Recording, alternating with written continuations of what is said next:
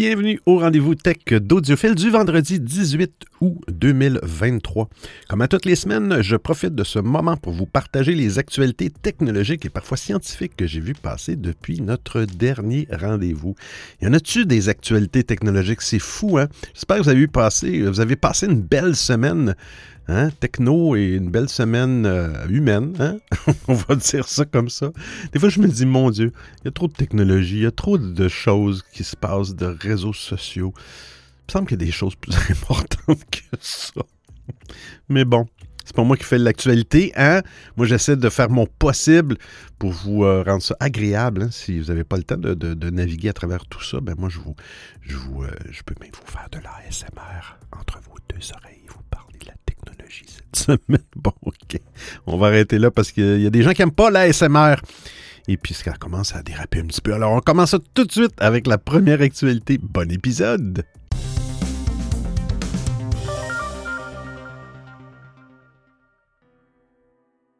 La sortie de l'iPhone 15 gâchée par la batterie de l'iPhone 14. Oh là là, hein? Selon plusieurs utilisateurs, moins d'un an après sa sortie, l'iPhone 14, bon, ici, il parle de l'iPhone 14 Pro, mais moi, j'ai vu euh, la même chose au niveau de l'iPhone 14 ou iPhone 14 Plus. On voit la capacité de sa batterie se dégrader à une vitesse affolante. Une batterie d'iPhone 14 qui fond comme neige au soleil. C'est une très mauvaise nouvelle alors que la sortie de l'iPhone 15 approche.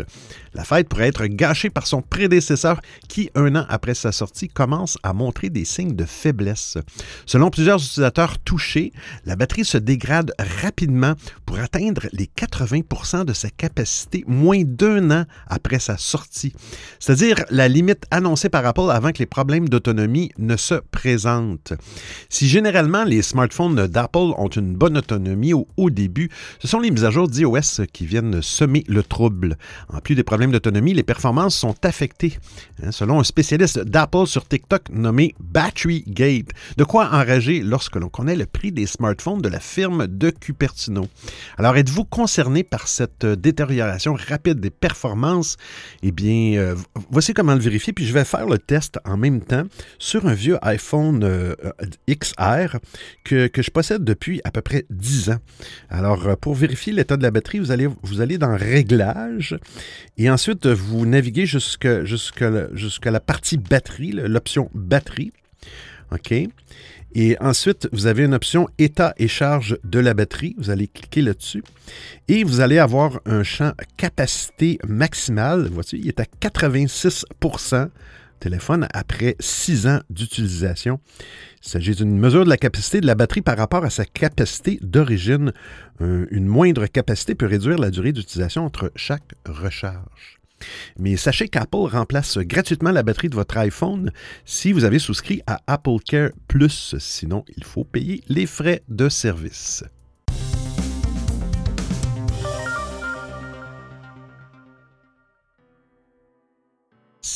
Pourrait lire sur les lèvres. Ah, quand même. Le brevet d'Apple déposé en janvier de cette année décrit un système permettant de déterminer si les données de mouvement correspondent à un mot ou à une phrase. Au lieu d'utiliser la caméra de l'appareil, le logiciel de reconnaissance vocale utiliserait l'un des capteurs de mouvement du téléphone pour enregistrer les mouvements de la bouche, du cou et de la tête pour déterminer si l'un d'eux, l'un d'entre eux pourrait représenter un discours humain. Ces capteurs peuvent être ou un gyroscope, ce qui, selon le brevet, est beaucoup moins susceptible d'être corrompu par des stimuli indésirables que, comme un microphone. La technologie pourrait également être intégrée dans des AirPods ou même dans des lunettes intelligentes et envoyer ces données à l'iPhone de l'utilisateur. En termes d'accessibilité, une telle technologie a de quoi ouvrir les assistants euh, connectés aux personnes souffrant d'un handicap de la voix. Et même pour l'utilisateur euh, de, Siri, euh, ce brevet pourrait avoir beaucoup d'intérêt. Il est assez largement admis que l'assistant d'Apple a du mal à comprendre ce qu'on lui raconte. Alors si cette technologie peut lui permettre de mieux saisir les ordres vocaux, ça serait un plus indéniable. Pour mettre en place ce genre de système, Apple aurait besoin de beaucoup de données sur la façon dont les êtres humains utilisent leur bouche La société pourrait établir un profil vocal pour les utilisateurs du système en utilisant des fonctionnalités telles que Live Speech DOS, qui peut enregistrer les profils vocaux des utilisateurs. En dépit des rumeurs qui annoncent un retard important d'Apple sur ses concurrents dans le domaine de l'intelligence artificielle générative, ce brevet montre que le constructeur explore activement des moyens d'améliorer la reconnaissance vocale et d'augmenter ses capacités en matière d'IA. L'intégration d'une telle technologie dans les produits d'Apple comme les AirPods ou un futur casque pourrait marquer une étape importante dans l'évolution des interfaces utilisateurs et la communication entre l'homme et la machine. Néanmoins, les détails restent vagues il reste à voir comment et quand cette technologie pourrait être déployée.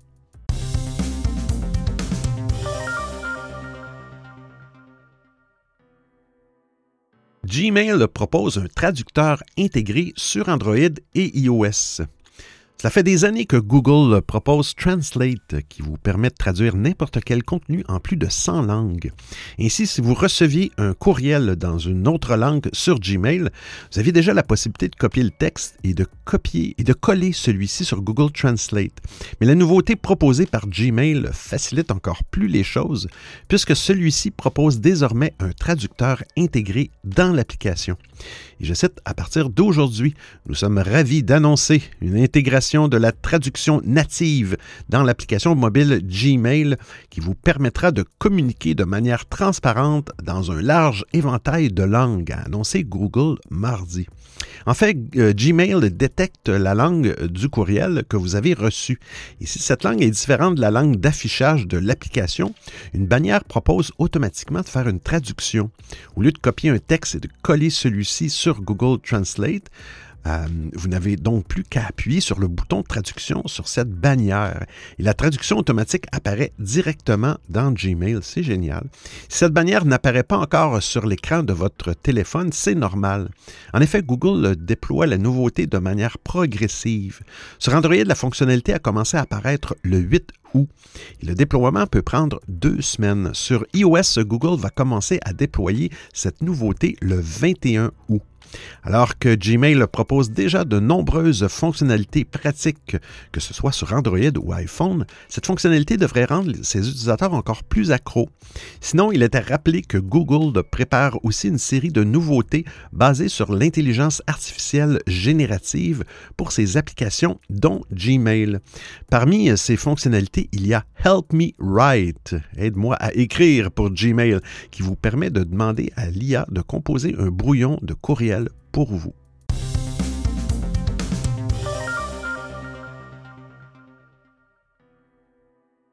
Google lance une fonction pour signer vos documents. Vous ne savez peut-être pas, mais depuis juin 2022, Google teste en toute discrétion une fonction de signature électronique pour sa suite bureautique en ligne. Proposée jusqu'alors en version alpha, Google indique que, grâce au retour des testeurs, son module de signature peut passer à la vitesse supérieure. Il va être officiellement introduit en version bêta ouverte pour les abonnés individuels à Google Workspace, en offrant euh, enfin une solution simple et sécurisée pour, pour signer des documents en ligne, Google entend permettre aux utilisateurs de sa suite Workspace de boucler plus rapidement leur contrat sans pour autant avoir à changer d'application. Car l'intégration native du système de e-signature de Google permet de glisser et déposer directement un document en cours d'édition, un encadré dédié à cette signature électronique. Surtout, le système doit profiter des mêmes protections que Google euh, utilise pour protéger vos informations privées. Ainsi, le module de e-signature peut être utilisé dans les documents pour ajouter des champs de signature et de date, mais aussi de demander rapidement une signature et suivre l'état des signatures en attente. La fonction peut par ailleurs être utile pour signer un contrat officiel directement depuis Google Drive sans avoir à changer d'application ou à passer sur un autre onglet. Enfin, le module doit permettre de créer des copies d'un même document, permettant ainsi de réaliser simultanément plusieurs demandes de signature en utilisant le même modèle. Google n'entend pas en rester là et annonce par ailleurs l'arrivée dans le courant de l'année de nouvelles fonctionnalités tirant parti de son module de signature électronique. Il sera par exemple possible de demander des signatures à plus d'un utilisateur ou encore de demander une signature à un tiers, même si celui-ci n'est pas un utilisateur de Gmail. Enfin, la firme de Mountain View euh, compte pouvoir proposer la possibilité d'initier une signature électronique directement sur les fichiers au format PDF stockés sur Google Drive. Le déploiement de cette fonction de e-signature qui vient tout juste de débuter pour, euh, pour les abonnés de Workspace s'étalera progressivement pendant une quinzaine de jours. Les autres clients Workspace éligibles pourront quant à, quant à eux envoyer leur demande pour accéder à la version bêta du module, Google s'engageant à les accepter au cours des prochaines semaines.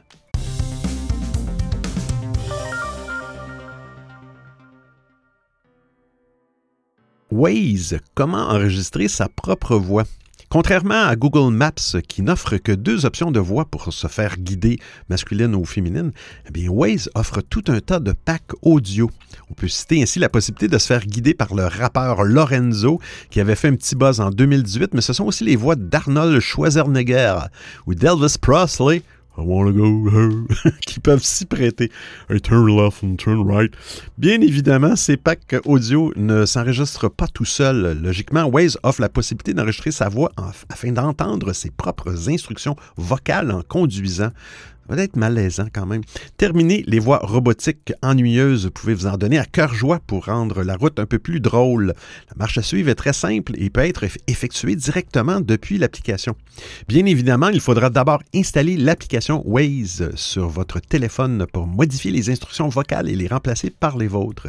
Si vous ne l'avez pas encore, téléchargez-la depuis l'App Store ou le Play Store. Ensuite, assurez-vous d'être dans un environnement calme, car il va falloir enregistrer votre voix à être du micro de votre téléphone. Ouvrez l'application Waze sur votre téléphone, euh, appuyez sur l'icône de menu dans le coin supérieur gauche de l'écran.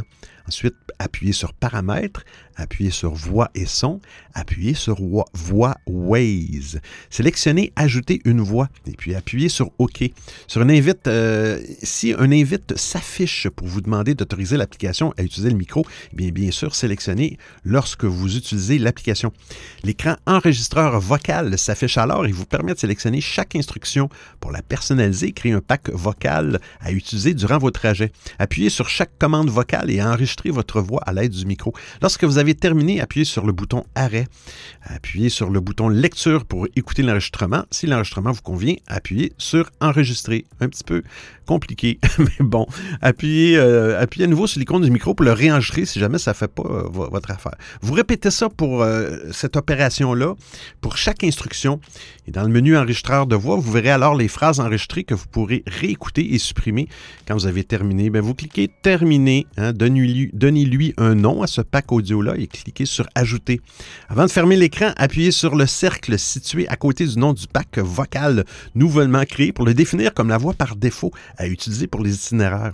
Notez que si vous n'avez pas enregistré votre voix pour certaines instructions, ce sera la voix par défaut qui sera utilisée euh, pour celle-ci. Cependant, gardez à l'esprit que même s'il est amusant de créer un nouveau pack vocal avec euh, votre voix, les indications des, des voix par défaut sont davantage fonctionnelles. Celles-ci peuvent prononcer artificiellement les noms de rues, tout comme Google Maps.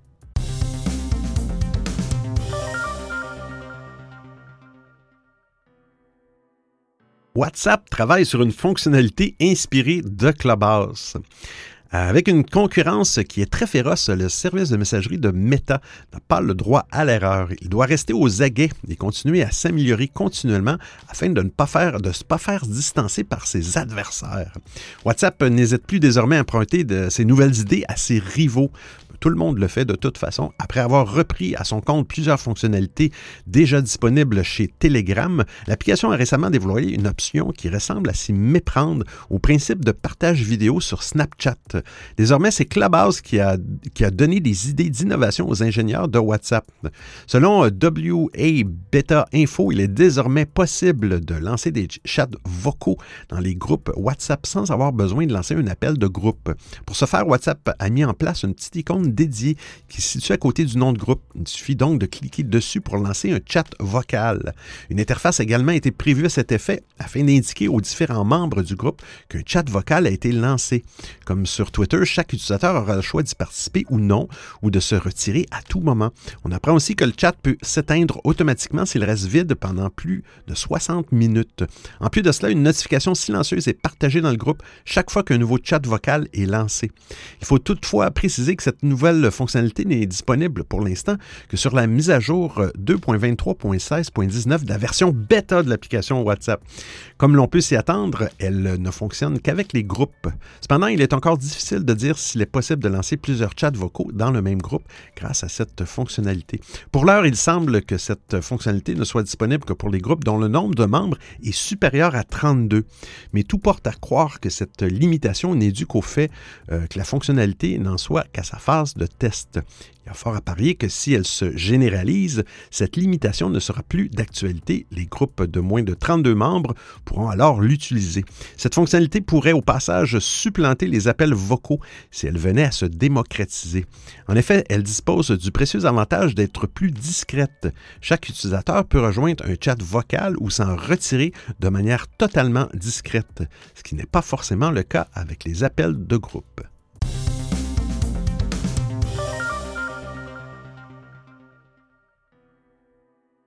WhatsApp lance la fonctionnalité pour organiser vos vacances. Hein, il va prendre tous les rendez-vous, il va booker tous les hôtels. Non, c'est une blague. Ben, WhatsApp enchaîne les mises à jour, ça c'est clair. Pour le moment, aucune annonce officielle n'a été faite par WhatsApp, mais comme d'habitude, euh, ben, les gens de WA euh, Beta Info sont à l'affût des futures nouveautés qui arriveront sur le service de messagerie. En fouillant dans une version bêta de WhatsApp pour Android, bien, le site a découvert les tests d'une nouvelle fonctionnalité de la, messagerie. Selon les explications de WA Beta Info, les utilisateurs de la version bêta euh, concernée par ce test auraient la possibilité de programmer des appels dans les groupes WhatsApp. L'interface permettrait de sélectionner une date et une heure et de spécifier l'objet de l'appel. Une fois l'appel programmé, celui-ci apparaît dans la conversation de groupe et les autres membres ont la possibilité de rejoindre cet appel programmé ou non. Ceux qui décident de rejoindre reçoivent un rappel 15 minutes avant le début de cet appel.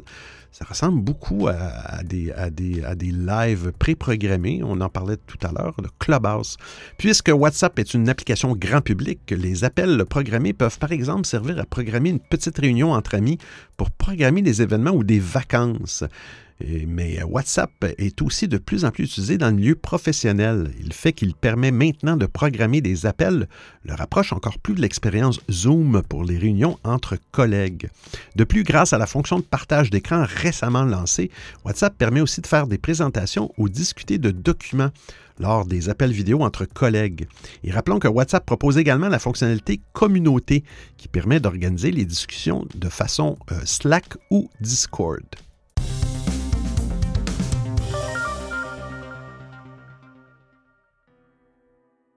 TikTok prépare une option pour nous prévenir s'il y a du contenu qui a été créé par l'intelligence artificielle. En finir avec la désinformation sur son réseau social est sûrement l'un des objectifs de TikTok. Avec cette option prochainement disponible, le réseau social chinois va en, effet bientôt permettre aux utilisateurs de spécifier que le contenu qu'il propose a été généré avec de l'intelligence artificielle. Comme le, le, révèle le consultant spécialisé Matt Navarra, TikTok va ajouter un bouton bascule dans les paramètres de publication de vidéos. Cet onglet disponible tout en bas de la page avant de cliquer pour publier publié dans plus d'options, permet déjà de rendre une vidéo, une vidéo inaccessible aux moins de 18 ans, de la publier en tant que modèle pour les autres internautes, mais aussi d'indiquer lorsqu'il s'agit d'une publicité. Le nouveau bouton permettra donc d'indiquer que la vidéo publiée contient du contenu généré par IA en particulier lorsque celui-ci comporte des scènes dites réalistes. Les deepfakes seront par exemple sérieusement scrutés par le réseau social. Si certains contenus ne sont pas euh, labellisés hein, avec l'étiquette étiquette spéciale, ils pourront être retirés par TikTok, ce qui est déjà le cas actuellement. En mars dernier, la plateforme avait en effet choisi d'interdire les médias synthétiques qui présentent le portrait d'une personnalité privée, une manière de lutter contre l'essor des vidéos vues plusieurs millions de fois, reprenons les voix de, la, voix de Donald Trump ou de Joe Biden à des fins de détournement. Ces contenus euh, menaient parfois à de vrais problèmes de désinformation. D'après une récente étude de, l'entreprise NewsGuard, spécialisée dans la lutte, contre, la lutte contre les fake news, de nombreuses marques ont été victimes de campagnes de désinformation sur TikTok à cause de contenus générés par l'intelligence artificielle. Une marque de décoration américaine dite très portée sur les valeurs chrétiennes a par exemple été accusée sur euh, le réseau social de vendre des statues démoniaques alors qu'il s'agissait de photos générées par le logiciel de création d'images Mid-Journey. Vous écoutez le rendez-vous tech d'Audiophile. Discord teste le chiffrement de bout en bout. Yeah! Discord est aujourd'hui un incontournable dans l'univers des messageries instantanées et profite de sa popularité pour s'enrichir en nouvelles fonctionnalités. L'outil pensé au départ pour les gamers permet de discuter avec sa communauté grâce à l'utilisation de salons.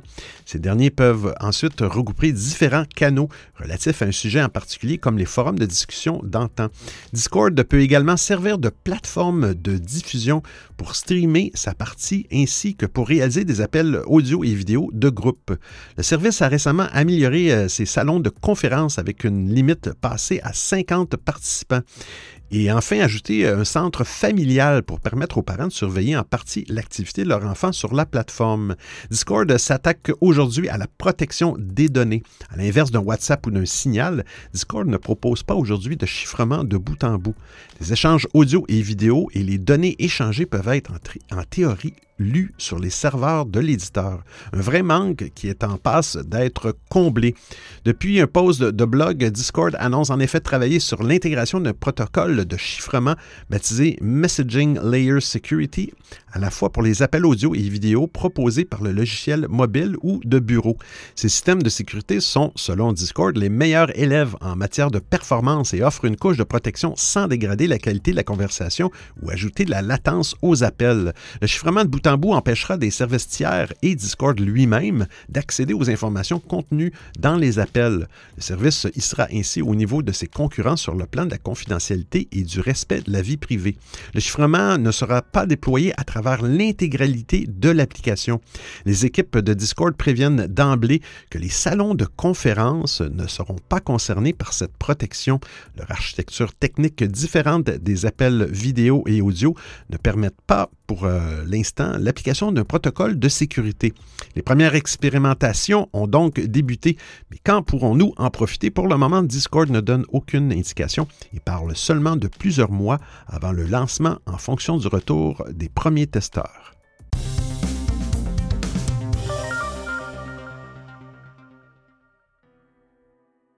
La prochaine fonctionnalité de X s'inspire de FaceTime. Dans une interview de CNBC, Linda Yacarino, la PDG de X, explique les prochaines évolutions qui vont arriver sur X. Euh, anciennement Twitter. Il est notamment question de transformer le réseau social en une super app à la manière de WeChat en Chine. Pour arriver à autant de fonctionnalités, les travaux sont colossaux pour X et Yacarino le sait mieux que personne. Yacarino sait très bien que pour faire de X une super app, il faut passer par l'ajout de fonctionnalités clés comme la visioconférence. Au cours de son interview, elle a ainsi dévoilé que l'option d'appel vidéo est en cours de développement et que nous pourrions nous attendre à un lancement dans les prochaines semaines Si le calendrier est toujours euh, une donnée à prendre avec minutie quand il est question de X, le réseau social semble en bonne voie dans son développement. Il y a quelques jours, le designer Andrew, Andrea Conway a posté un message sur le réseau social euh, assurant qu'il venait de passer un appel vidéo grâce à l'application. De là à penser qu'une bêta fermée circule déjà en interne du côté de X, il n'y a qu'un pas. Pour Yacarino, le développement de ces appels de vidéo doit permettre de faire de X une place forte de la liberté d'expression, où tous les avis pourront être partagés en temps réel, une notion très importante à ses yeux car c'est ce qui fait l'ADN de X autrefois Twitter. Rappelons toutefois que la vidéo et Twitter, c'est une histoire ancienne. Il y a plusieurs années, le réseau social avait lancé Periscope, un service tiers permettant de suivre des vidéos en direct au format vertical. Depuis, cette fonctionnalité a quitté Twitter pour trouver un point de chute du côté d'Instagram et des lives, qui se rapproche beaucoup de ce qui était Periscope. L'autre grande actualité de X ces derniers jours, c'est l'arrivée de la rémunération des créateurs, les personnes qui font beaucoup d'impressions, bon, dans le fond les plus populaires, peuvent désormais recevoir leur chèque venant de X. Une façon pour Yacarino d'amener les créateurs à poster régulièrement sur X et ainsi toucher une audience de plus en plus grande. L'équation est simple pour le réseau social. À mesure que les créateurs arrivent sur X, ils emportent avec eux leur audience et c'est autant de nouvelles personnes qui utilisent l'application tous les jours. Un précieux temps d'écran que X peut ensuite monnayer auprès de ses annonceurs comme Apple et d'autres grandes entreprises.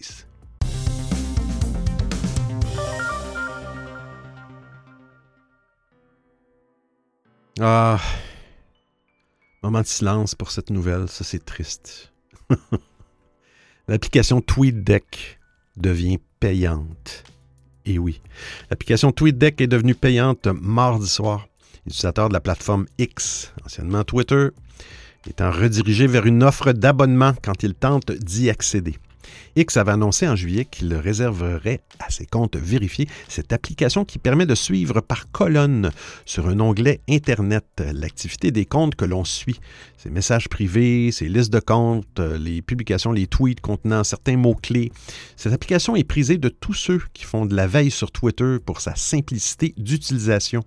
Créée par des développeurs indépendants de Twitter, elle avait été rachetée par le groupe américain en 2011 pour un montant alors estimé par la presse spécialisée à plus de 40 millions de dollars. Pour y avoir droit, il faut à présent être abonné à X-Pro, qui permet par ailleurs d'arborer la fameuse coche bleue. Au Canada, ce service est offert à 10 dollars par mois ou 105 dollars par année. X a été racheté par le milliardaire M. Musk en octobre. Et puis, il a multiplié les initiatives pour doper sa rentabilité, commençant par réduire drastiquement les effectifs, puis en cherchant des moyens d'inciter ses utilisateurs à payer. L'ampleur de ces pertes face à la désaffection des annonceurs publicitaires fait l'objet de spéculations depuis que l'entreprise est sortie de la cote à la bourse de New York. Nous sommes assez proches de l'équilibre, affirme le 10 août sur sa chaîne américaine CNBC sa directrice générale Linda Yacarino.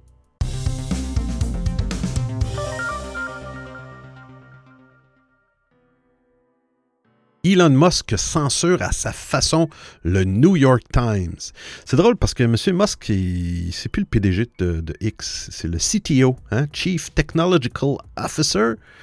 Il prend des décisions quand même. Ça devrait être Linda qui est elle la PDG. elle devrait le mettre à la porte. Bon, peu de sérieux. Que se passe-t-il encore sur X, hein, qui va, de, qui va de, nouveau faire polémique? Eh bien, son nouveau CEO, mais c'est pas un CEO, c'est un CTO, Elon Musk, ferait absolument tout pour faire les euh, gros titres. Euh, et cette fois encore, c'est pour une raison des plus problématiques. Le rachat de Twitter par Musk avait fait un grand bruit à l'époque. Le patron de Tesla avait, signalé être un grand défenseur de la liberté d'expression, en déclarant notamment, et je cite, la liberté d'expression, le fondement d'une démocratie qui fonctionne. Et Twitter est la place publique numérique où sont débattues des questions vitales pour l'avenir de l'humanité. Eh bien, en effet, Twitter a toujours euh, été un puissant moyen de communication et Musk l'avait bien compris. Donald Trump, ancien président américain, en avait fait son moyen de communication favori avant d'être banni de la plateforme. On ne pouvait que se questionner à propos de la légitimité de la plateforme qui a suspendu le compte du président des États-Unis d'Amérique comme un malpropre. N'était-elle pas devenue une entité ayant trop de pouvoir, la direction de la société pouvant ainsi contrôler les mouvances politiques et la parole? C'est ce, contre quoi Elon avait promis de se battre jusqu'à ce que tout ça tourne en eau de boudin. De eau de boudin. Quel terme. Euh, comme on a l'habitude avec l'homme le plus riche du monde. Désolé, je vais prendre mon sérieux. Les pratiques anti-liberté de la presse d'Elon Musk ont rapidement été épinglées, car celui-ci avait suspendu les comptes Twitter des journalistes qui lui déplaisaient en décembre de l'année dernière, et ça de façon, de, façon complètement arbitraire. Il avait ensuite fait voter les utilisateurs de Twitter afin de savoir si celui-ci devrait lever la suspension, un moyen de prétendre défendre la démocratie. Encore une fois, on sait tous très bien que le CTO de X ne supporte pas les réseaux sociaux concurrents que sont ceux de Mark Zuckerberg, qui lui est CEO de Meta. Dans une information parue dans le Washington Post, il a été découvert que Musk utilisait une technique spécifique pour atténuer le trafic de New York Times, d'Instagram, de Facebook, de Blue Sky, de Threads, de Reuters et de Substack. Je pense que personne ici ne sera étonné de savoir que ce sont des plateformes d'expression qu'Elon avait publiquement critiquées auparavant. Pour réduire leur trafic et donc automatiquement leur revenu publicitaire, Musk a mis en place, selon l'article, un délai de 5 secondes avant de pouvoir accéder à ces plateformes au travers d'un lien posté sur Twitter. Seulement un tel délai peut avoir des conséquences désastreuses. Les internautes impatients que nous sommes ayant trop peu de patience pour attendre le chargement aussi long d'une page web. Sans surprise, le site de Fox News, qui est souvent qualifié de propagande euh, d'extrême droite par les Américains, ne subit pas ce genre de problème. Apparemment, depuis que la combine d'Elon a été découverte et mise en avant, eh bien, X a fait machine arrière en enlevant cette limite arbitraire. Il n'y a pas à dire, le patron de Tesla est vraiment en roue libre en ce moment. Seulement en singularisant et en pénalisant les organes de presse, celui-ci risque fortement de s'attirer les foudres des différents gouvernements. Comme à son, habitude, l'homme le plus riche du monde n'en fait qu'à sa tête en jouant à un jeu dangereux.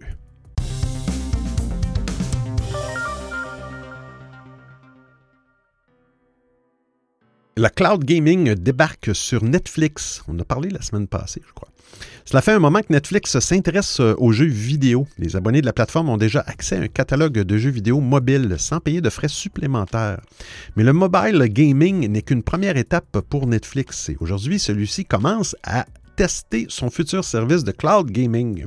Pour rappel, le cloud gaming permet de jouer à des jeux normalement destinés aux consoles ou aux PC de gamers sur n'importe quel support. Ça peut être une télévision, un PC avec des caractéristiques modestes, un téléphone intelligent, grâce au streaming. En résumé, les jeux sont exécutés sur des serveurs, puis diffusés en streaming sur l'appareil du joueur. C'est cette expérience que Netflix, Netflix veut proposer à ses abonnés.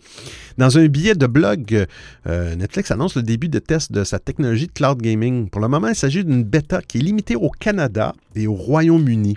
Les testeurs pourront accéder au jeu sur une sélection de modèles de Smart TV. Plus tard, ils pourront aussi accéder à cette expérience sur PC euh, via un navigateur et sur mobile. Sur PC, les joueurs pourront utiliser leur clavier et leur souris comme contrôleur. Incroyable. Pour les télévisions, Netflix a déjà développé une application qui permet de transformer votre téléphone hein, en contrôleur grâce à des boutons virtuels sur l'écran. L'objectif de Netflix est de proposer des jeux vidéo à tous ses utilisateurs, peu importe le support je cite, En rendant les jeux disponibles sur plus euh, d'appareils, nous espérons rendre les jeux encore plus faciles à jouer pour nos membres du monde entier. Bien que nous n'en soyons qu'au tout début de notre aventure dans les jeux, nous sommes ravis d'apporter de la joie aux membres avec des jeux. Nous sommes impatients d'entendre les commentaires de nos bêta-testeurs et d'en partager davantage au fur et à mesure que nous poursuivons notre chemin, explique Mike Verdieu, le vice-président responsable du gaming chez Netflix. Pour le moment, on ne sait pas quand le service de cloud gaming de Netflix sera lancé officiellement officiellement. Mais pour le moment, il est encore dans une phase de test qui lui permettra de recueillir des retours des joueurs sur sa technologie afin d'améliorer celle-ci. D'ailleurs, pour le moment, le catalogue de cloud gaming de Netflix n'inclut que deux titres. Oxenfree The Night School Studio, un studio de jeux Netflix, et Mollowin Mining Adventure, un jeu d'arcade d'extraction de pierres précieuses. On est donc encore loin de ce que Microsoft, l'un des principaux acteurs du cloud gaming, propose à ses joueurs sur son catalogue.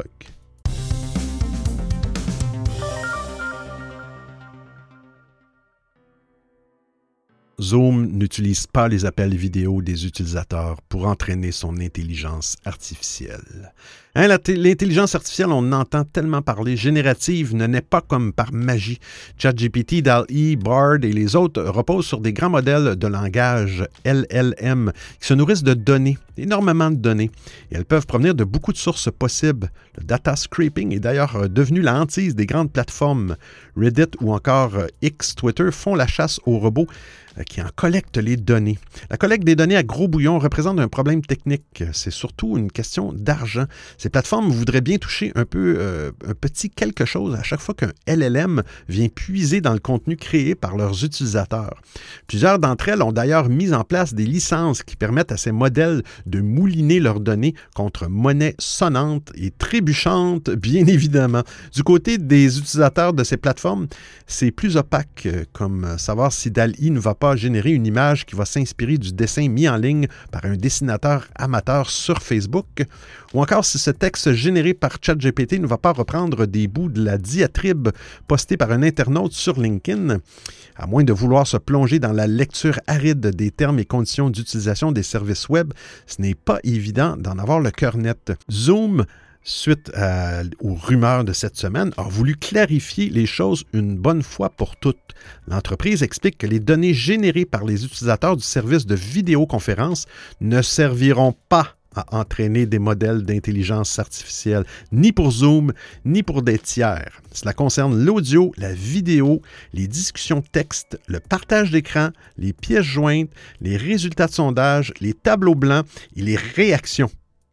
Tout cela a été mis clair hein, en gras dans les conditions générales, mais ils ne sont pas encore en français.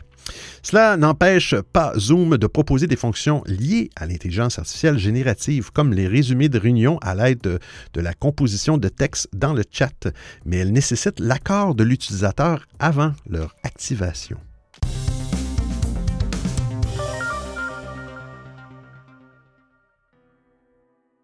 La Russie veut interdire les VPN.